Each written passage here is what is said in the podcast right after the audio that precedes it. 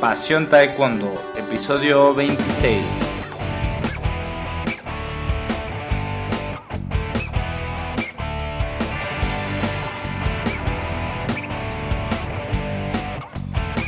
Hola apasionados del Taekwondo, ¿cómo están? Muy buenos días.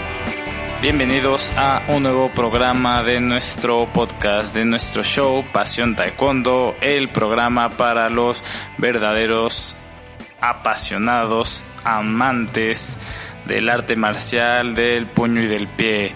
Si duermes pensando en taekwondo, despiertas pensando en taekwondo, amas el taekwondo, pues este programa es para ti.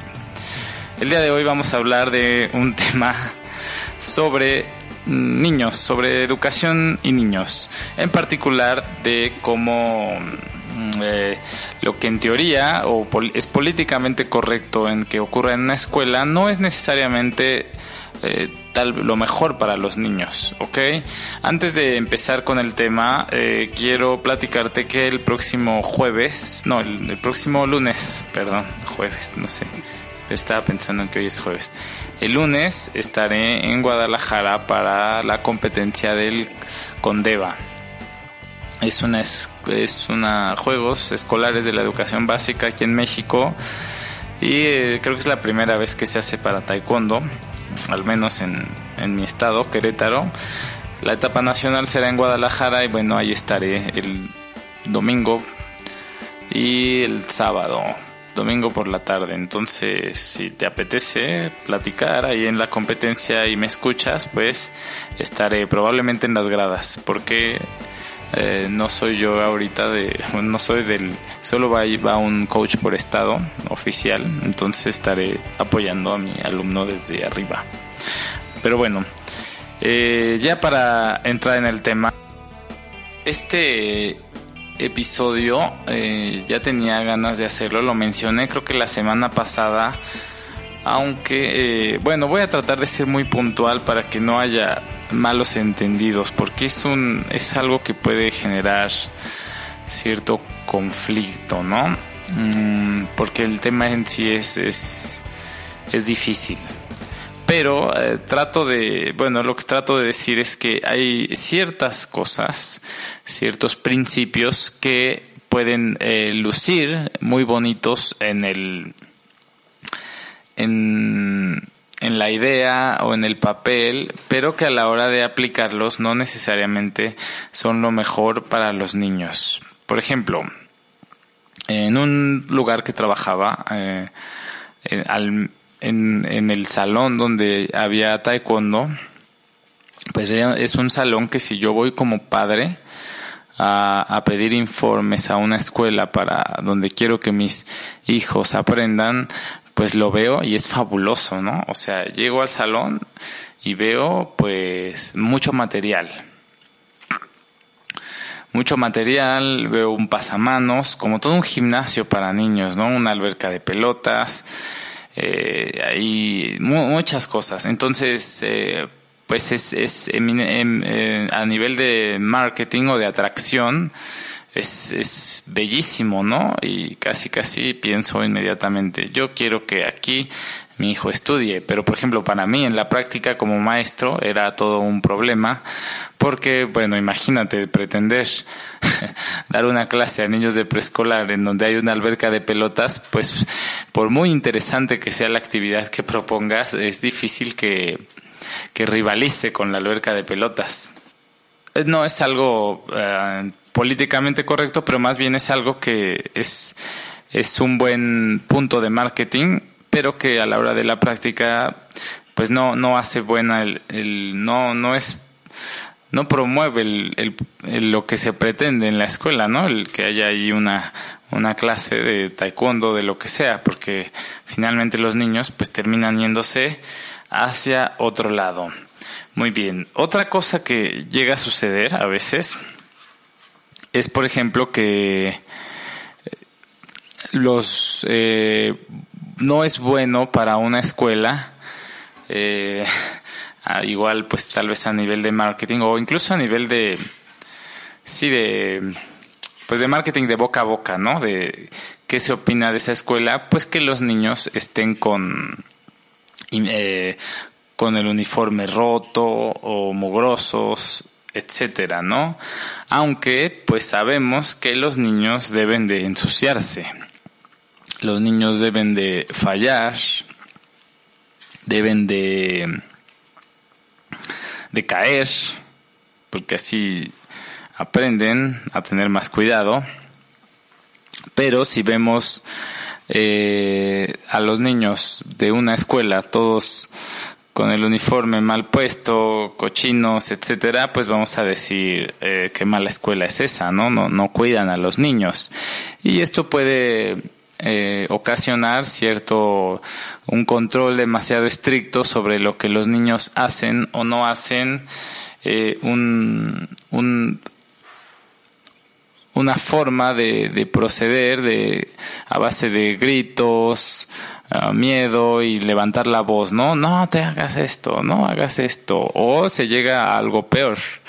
Por ejemplo, mm, no, no, no lo hagas porque a poco eres sucio. ¿Qué van a decir de ti si eres sucio?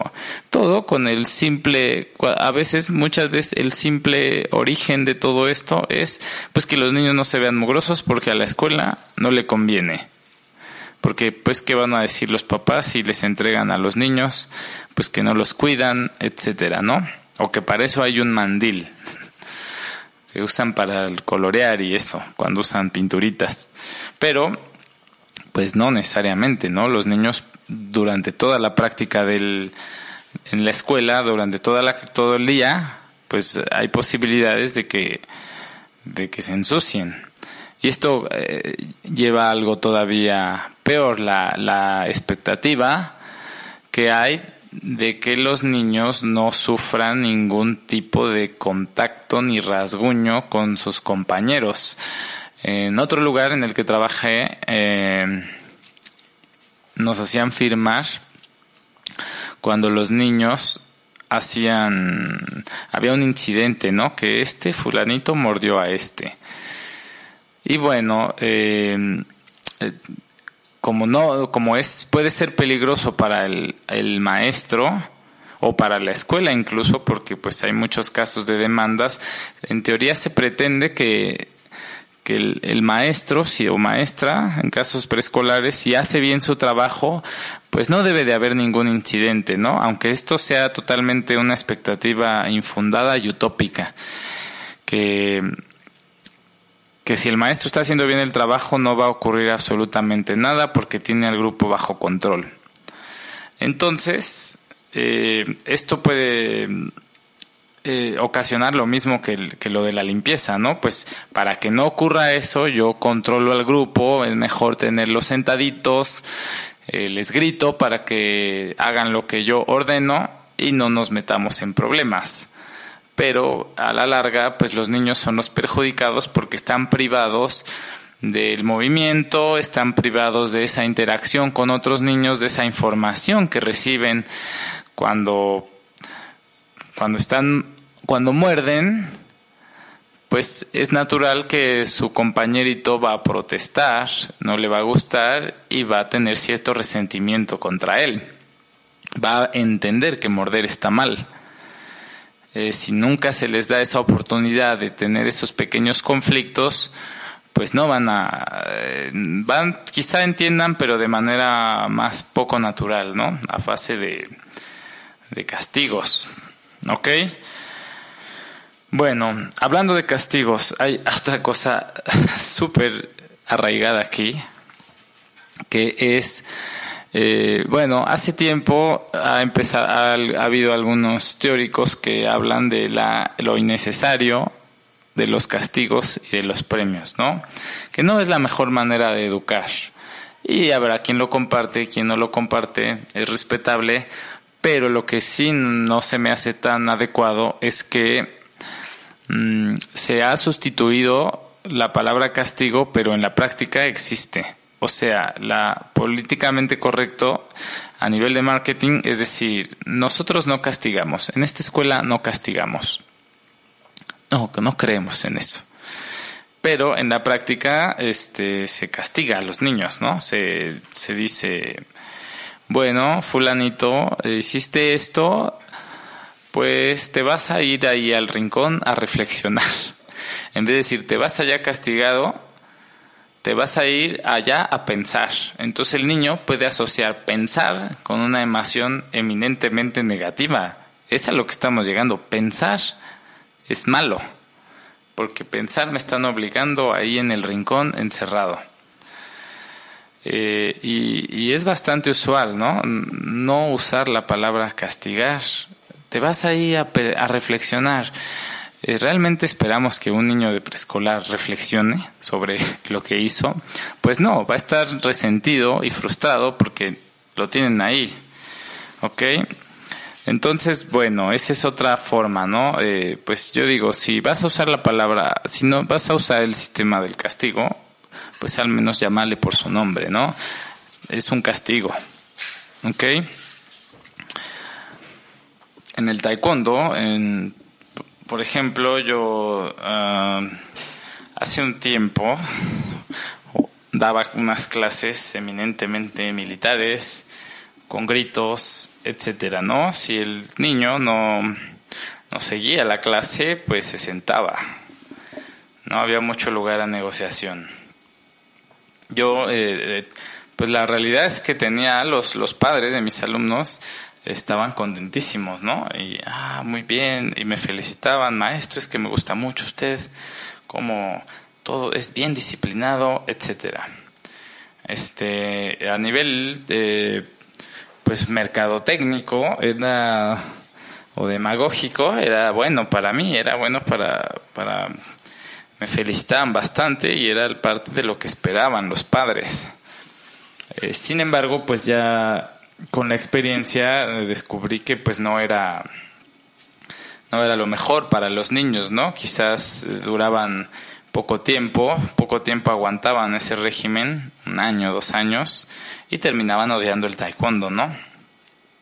Entonces yo sabía, estaba convencido de que no quería seguir por ese camino pero pues a nivel mercadotécnico es un es un suicidio decir no es no no tenemos esa disciplina militar etcétera no este también por ejemplo en los colegios he visto por ejemplo aquí en, México en mi ciudad algunas eh, escuelas que supuestamente ofrecían un, un modelo finlandés de educación, ¿no? Y tenía algunos alumnos, eso fue hace quizá unos siete, ocho años, y les preguntaba yo, oiga, pues, ¿y qué hacen estos niños de que, que tiene que ver con el modelo finlandés?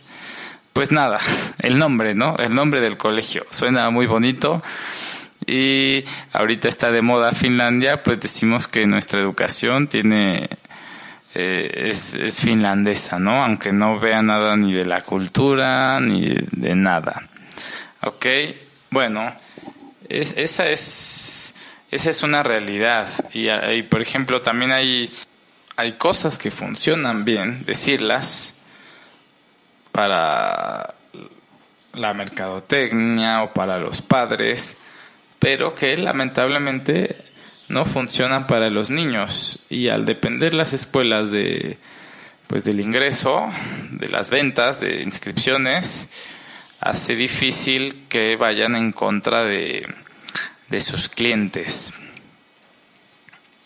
Bueno, pues era una pequeña reflexión, es el propósito de este, de este episodio. Ahí voy a cerrar con una frase de encontré en el Hombre en busca de sentido de Viktor Frankl, que es un fue un psicoanalista que estuvo prisionero en los campos de concentración y bueno, creó una escuela de, de psicoanálisis que se llama la logoterapia. Y ahí hizo ciertos descubrimientos, ¿no? Sobre como las personas que los, las personas que más duraban en el campo de concentración a pesar de vivir en esas condiciones terribles pues eran los que tenían algún tipo de, de sentido que le dotaban de un sentido a su vida. Y él da una reflexión que en ese, desde ese entonces me marcó y la acabo de buscar ayer, que dice, considero un concepto falso y peligroso para la higiene mental dar por supuesto que lo que el hombre necesita ante todo es equilibrio, o como se denomina en biología, homeostasis, es decir, un estado sin tensiones. ¿Por qué reflexiono sobre esto para concluir?